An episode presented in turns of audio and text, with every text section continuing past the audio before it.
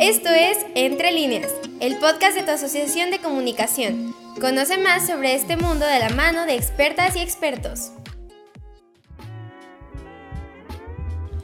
Hola, ¿cómo están? Eh, muy buenos días, tardes, noches, dependiendo de la hora que nos estén escuchando.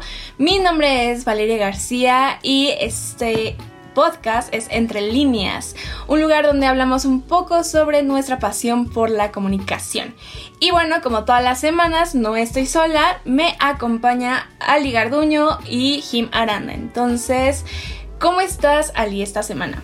Hola Val, la verdad es que estoy muy emocionada de estar un nuevo episodio aquí con ustedes. Creo que el tema de hoy es sumamente importante y yo no les voy a dar spoilers, pero la verdad es que estoy muy contenta. Y pues no sé, como cada semana de verdad ya quiero empezar. Pero Jim, cuéntanos cómo estás. Yo sé que este tema en particular te interesa muchísimo. La verdad es que sí, y es que justamente quiero preguntarles, ¿ustedes creen que el periodismo perpetúa la violencia? Porque de eso vamos a estar hablando el día de hoy. Yo soy Jim Aranda y vamos a hablar sobre la violencia machista, sobre todo en el periodismo. Y bueno, quiero tener como un antecedente que desde 1826 o incluso antes, el periodismo se vuelve un frente para las mujeres, donde a través de periódicos o revistas como El Abanico o Las Violetas de la Náhuac, convocaban a pelear por los derechos de la mujer, creaban sus propios espacios públicos, los cuales pues les eran negados y todavía son negados para las mujeres, ¿no? Pero ¿por qué? ¿Por qué pasaba esto? ¿Por qué tenían que ocupar otros espacios? Y para eso tenemos que hablar de algo muy importante que es el patriarcado, el cual es un sistema que regula los cuerpos, los jerarquiza y al jerarquizarlos permite que se consideren propiedades. Al jerarquizarlos le da más poder a unos que a otros y esto se hace desde una visión colonial y binaria de la percepción del sexo, justificando que el sexo en sí mismo determina las habilidades, las actitudes, las posibilidades, oportunidades, sentimientos, las relaciones, todo, todo de la persona. Y esto para las mujeres cisgénero pues se ha reflejado en cómo se objetivizan sus cuerpos solo para placer o para maternidad, que es algo de lo que vamos a estar hablando, eh, negando su existencia como, como seres humanos, como humanas y como sujetas de derechos, eso incluyendo su libertad sobre sus propios cuerpos. Y ahora sí retomo la pregunta, Ali, Val, ¿ustedes creen que el periodismo perpetúa la violencia? Es una pregunta muy interesante porque creo que sí, ¿no? Eh, depende mucho de cómo está escrita una nota para que la persona, el receptor, se genere, su propio juicio, ¿no? Eh, creo que algo que ha fallado en los periódicos y en las notas es la forma en la que escriben. Porque en lugar de poner una perspectiva, ellos ya eh, aseguran algo, ¿no? Entonces muchas veces nos olvidamos de las mujeres o perspectivas de género. Y ahí es donde entra el problema, porque no, es, no estamos acostumbrados a mencionar el problema. Y creo que el patriarcado lo que nos ha hecho es, no sé, cómo cubrir. Siento que a veces en las notas falta perspectiva de género, falta decir la verdad, falta darle, no, no es voz, pero sí mencionar los hechos como son, no como creemos que son, ¿no? Es algo que creo que Jime es experta y nos podría explicar un poco más, porque justo estamos en este... Em,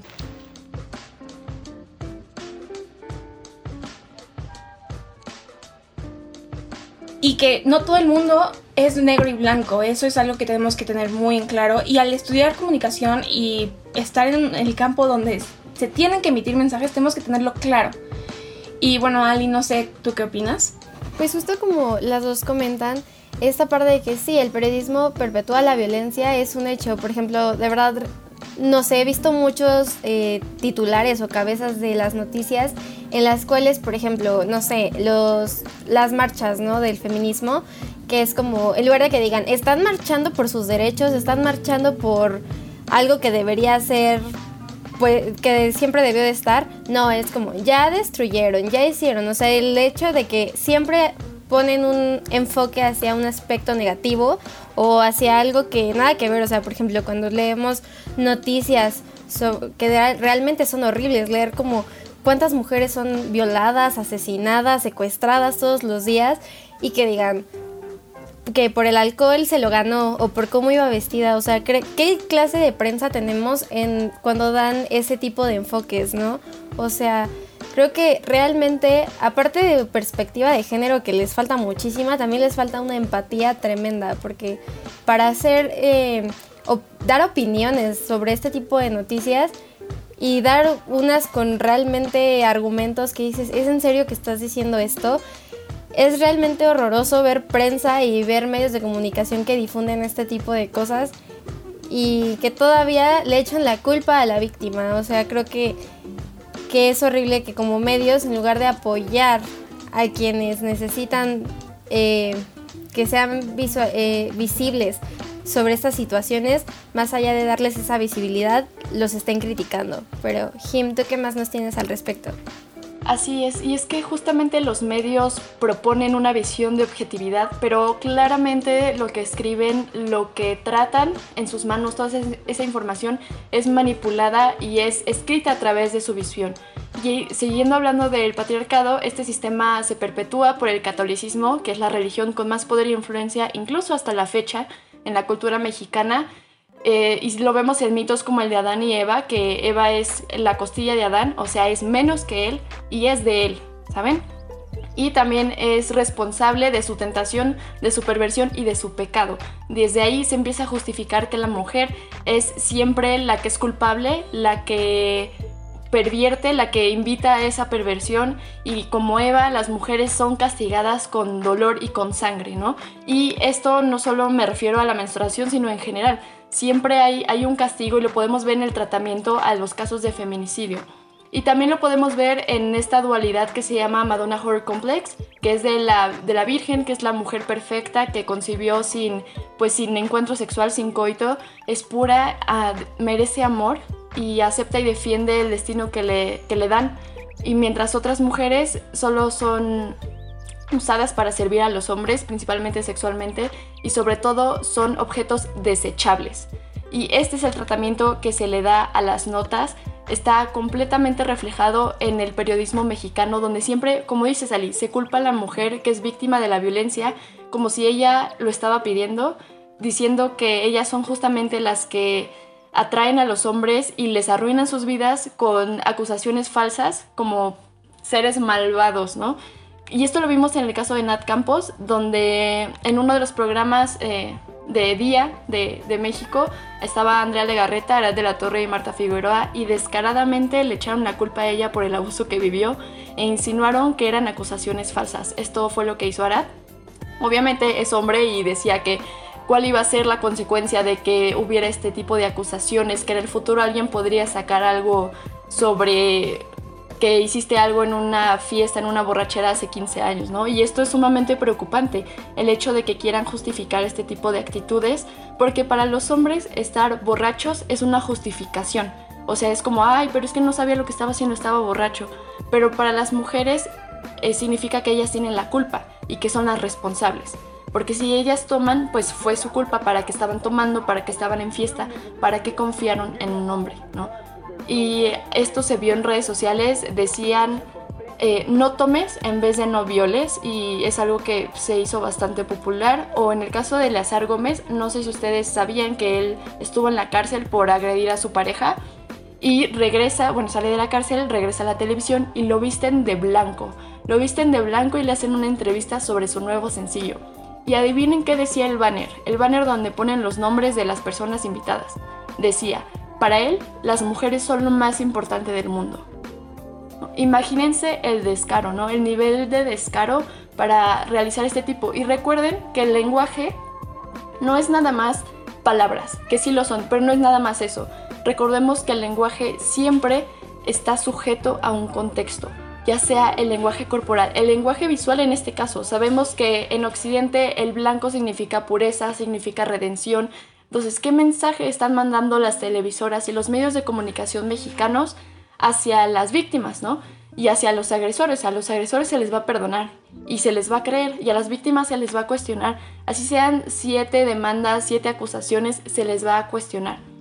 Y también lo podemos ver en contenidos como las muñecas del clima, donde les toman medidas de su cuerpo en vivo o las exhiben en poca ropa para publicitar la sección la sección de la Riata del Mañanero en su momento, donde también tenían a una mujer en lencería con una máscara, no se podía ver su nombre y la mujer no podía hablar. Eh, esta transgresión de los espacios ah, de las periodistas o las ocasiones en las que les han robado besos, como en el caso de Andrea Village, en su entrevista a la banda Limón, donde la presionaron para, primero la obligaron a besar a uno de los miembros y luego la presionaron para que le dieran su ropa interior, o sea, ella se quitara su ropa interior y se las diera, ¿no? Ese tipo de cosas y en el suceso en vez de que los medios se enfocaran en el tipo de agresión sexual que esto había sido, entrevistaban a la banda Limón, se reían, les hacían ver como inocentes, limpiaban su imagen, que es este mismo caso que se repite y que se repite este tratamiento hasta llegar a los feminicidios, donde se tratan como espectáculo, ¿no?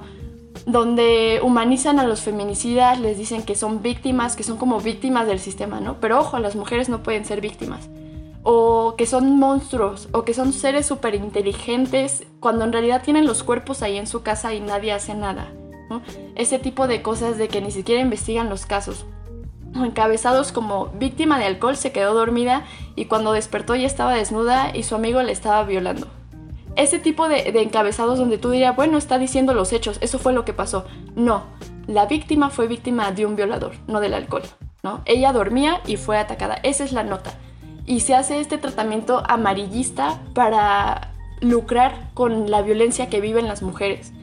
Esto es el lenguaje periodístico en México y no solo perpetúa el, machismo y la misoginia, también perpetúa muchos otros sistemas de violencia y de opresión. Y recordemos que determina la forma de pensar de muchas personas y que cuando alguien ve este tipo de encabezados dice, claro que sí, es su culpa, ¿no? Porque ella estaba ahí. Y también se hace tratamiento tipo...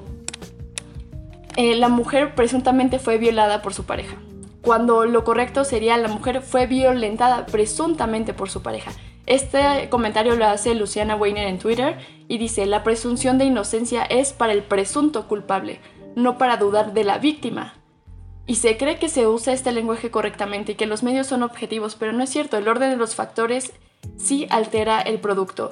¿Ustedes qué otros ejemplos han visto aparte de los que ya, ya comentaron Ali e incluso en noticias tan cotidianas? Creo que algo que me acuerdo mucho que pasó hace algunos meses fue cuando una conductora estaba como en un concurso, ¿no? Eh, era un rally.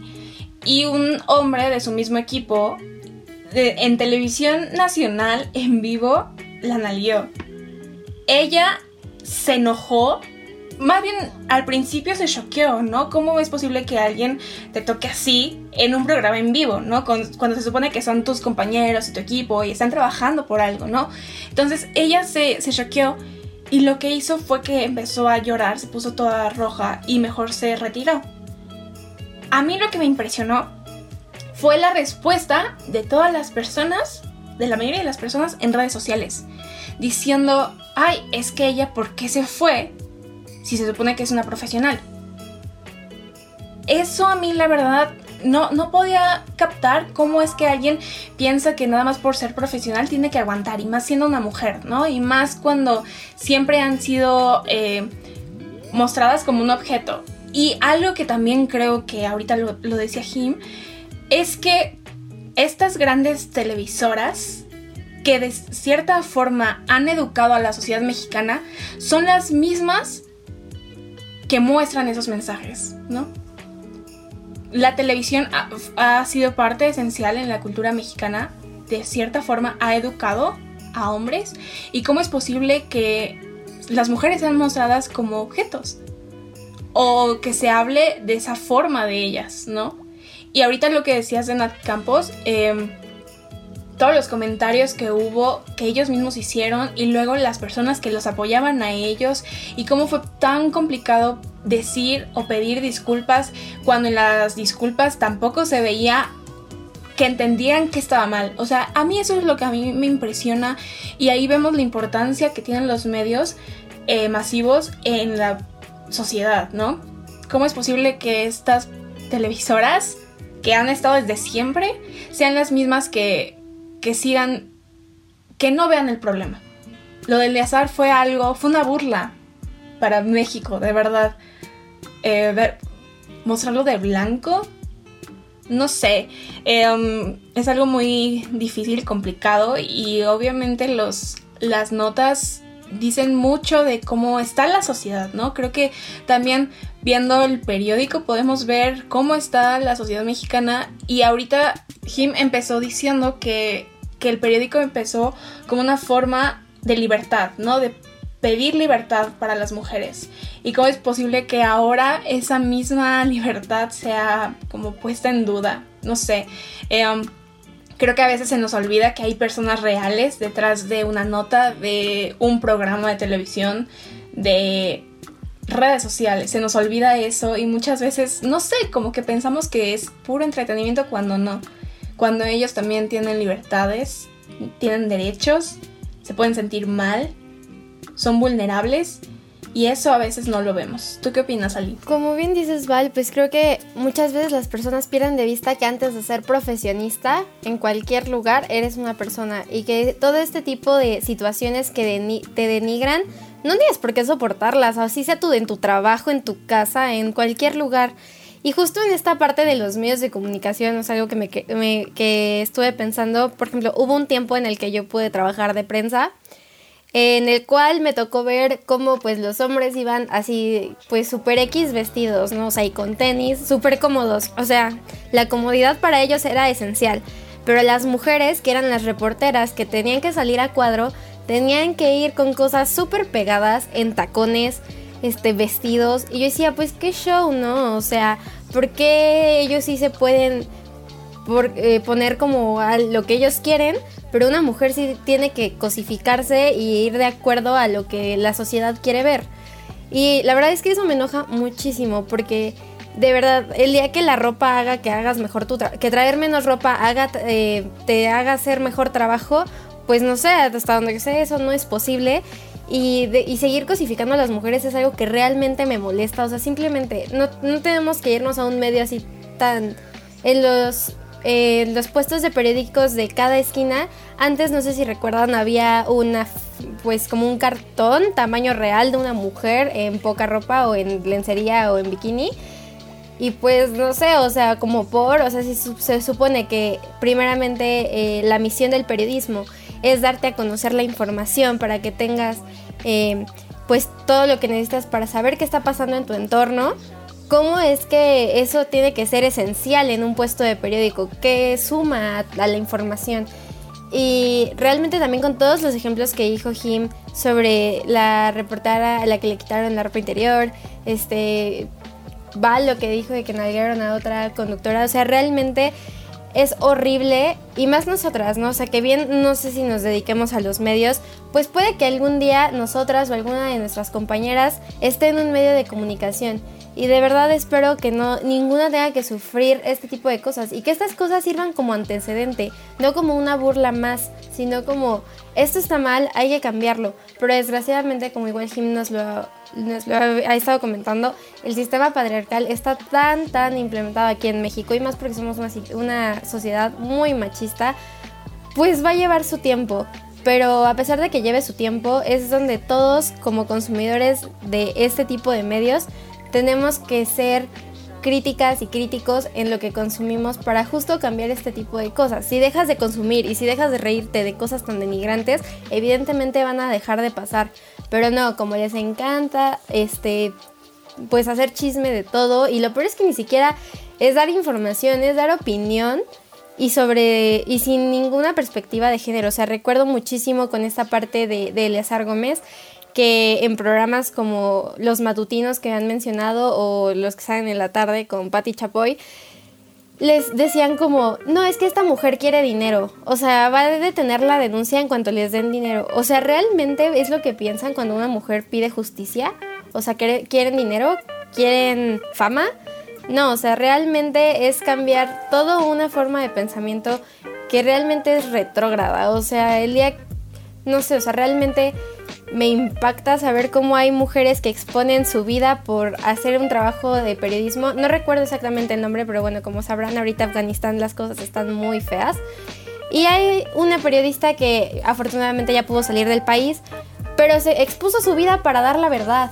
Mientras que aquí en México tenemos periodistas que tienen que, que eh, ser cosificadas diario y hay muchas que simplemente ya lo aceptan. Y creo que realmente tiene que ver mucho con la audiencia.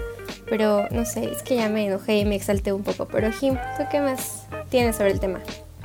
Pues sí, justamente recupero lo que decía Val y es que para el periodismo y para muchas otras empresas, me atrevo a decir para todas las industrias, las mujeres son un producto, son una propiedad, un objeto para vender, para tener más audiencia, para que les compren más personas, para tener más visibilidad. Y estos discursos que no solo perpetúa el periodismo, sino todos los medios de comunicación y todas las formas de comunicación, recordemos que los discursos no es nada más de nuevo texto, sino todas las formas en las que usamos el lenguaje, las leyes, todo lo que tenga que ver con un entendimiento social, se perpetúa a través de tecnologías del poder, que es un concepto que recupero de Foucault, que es cómo se, entre comillas, adiestra a la sociedad para perpetuar y para justificar este tipo de violencias. Se les enseña que este tipo de violencias no solo son normales, sino son justificables y son merecidas. O sea, son castigos que las mujeres merecen y son tratamientos que las mujeres merecen por ser quienes son. Obviamente cuando decimos es porque son mujeres suena muy simplista, pero recordemos que hay todo un sistema atrás muy complejo que, del cual pues no nos, podemos, poner a explicar siete horas, que reconoce y que entiende cómo es que todos estos discursos devienen en un resultado que es violencia de género y justamente los medios tienen que responsabilizarse de, del su lenguaje y de las consecuencias de ello, porque no hay consecuencias. A lo mejor la gente, digo, entre comillas, cancela a los medios, pero los medios ahí siguen. Cuando cancelas a alguien, ahí sigue. De verdad no cambia nada más que pierde audiencia, pero gana personas que piensan como él o como ella. Entonces creo que es un problema bastante, bastante grave y es aún más grave que los medios no sean capaces de reconocerlo. Y por ello nace una propuesta de lenguaje inclusivo tipo no sexista. Recordemos que del lenguaje inclusivo hay muchos tipos. No nada más es la E, que si es uno de ellos, o no nada más es decir todos y todas. El lenguaje no sexista eh, busca eliminar los estereotipos machistas del lenguaje y la visión androcentrista. El androcentrismo a grandes rasgos es el hombre al centro de todo como medida y como lo más importante. Lo podremos explicar en otra ocasión y justamente lo que busca este lenguaje no sexista es nombrar a las mujeres porque sí se nombra a las mujeres cuando es una nota mala. Cuando pasó lo del asesinato de una mujer migrante salvadoreña, cuando estaba lo del Black Lives Matter, a todo lo que daba, eh, en todos los medios no se, no se mencionaba, en otros casos no se mencionaba que, que habían sido hombres quienes habían asesinado, no. Pero en esta cuestión sí se mencionó que una mujer había sido también responsable, se mencionó explícitamente y no solo ello, sino que se dijo que había sido culpable porque por su sobrepeso impidió que la otra mujer respirara. Entonces ya tenemos perfectamente cómo cuando hablamos de agresores reclaman y dicen, es que no son nada más agresores, también hay agresoras, ¿no? Pero cuando sí hay, esta, cuando sí hay estas cuestiones de agresoras, quieren a fuerzas demostrar que las mujeres también eh, tienen casos de violencia. Entonces es esta cuestión muy hipócrita que digo, sí menciónenlo, pero menciónenlo siempre, ¿no? No quieran justificar el hecho de que la violencia es ejercida también por mujeres cuando estadísticamente y, realmente es cuando los hombres y en general la sociedad tiene esta concepción de que lo merecen. Además de que este lenguaje no sexista sigue siendo binario porque reconoce a hombres y a mujeres como útiles y de valía, pero no a otras identidades. Además de que tenemos nuevamente conceptos sexistas donde se define a la mujer en función del hombre, no solo me refiero a decir señorita o miss, que no hay equivalentes para los hombres, sino también cuando en las notas, ahorita que estuvo lo de los Olímpicos, se habla, por ejemplo, de Paula Badosa deslumbra en los Juegos de Tokio, la, la tenista ex de David Broncano. O sea, ¿qué tiene que ver eso? O sea, ¿eso qué tiene que ver con, con la nota de que ella está deslumbrando y está haciendo todo lo posible por poner en alto su nombre y poner en alto el nombre de su patria? Es justamente cómo se definen a las mujeres y se define su valor según los hombres. Por eso cuando las mujeres decimos no, tenemos que decir no porque tengo novio, porque los hombres sí respetan a otros hombres, pero no a las mujeres. También se usa el desdoblamiento de artículos, que es el uso de las y los. eh, además de usar ambas formas de sustantivos y adjetivos, como decir mujeres y hombres, alumnos y alumnas, profesoras, profesores, etc. Y también la inversión, eso significa cambiar constantemente el orden del género en la oración. Por ejemplo, yo primero digo las y los estudiantes y en la siguiente oración digo los y las alumnas. Esto sería como algunas pequeñas estrategias, pero todo tiene que ver justamente con el reconocimiento de cómo estamos tratando la información y la deconstrucción personal y colectiva. Y con esto terminamos nuestro podcast del día de hoy. Sabemos que es mucha información, pero no se preocupen, es un tema que esperemos seguir tratando. Y en primera es reconocerlo. Muchas gracias Ali y Val por colaborar y por estar en este podcast. Esto fue Entre líneas. Recuerden que nos pueden escuchar los lunes eh, por frecuencia a las 7 pm o nos escuchan en Spotify.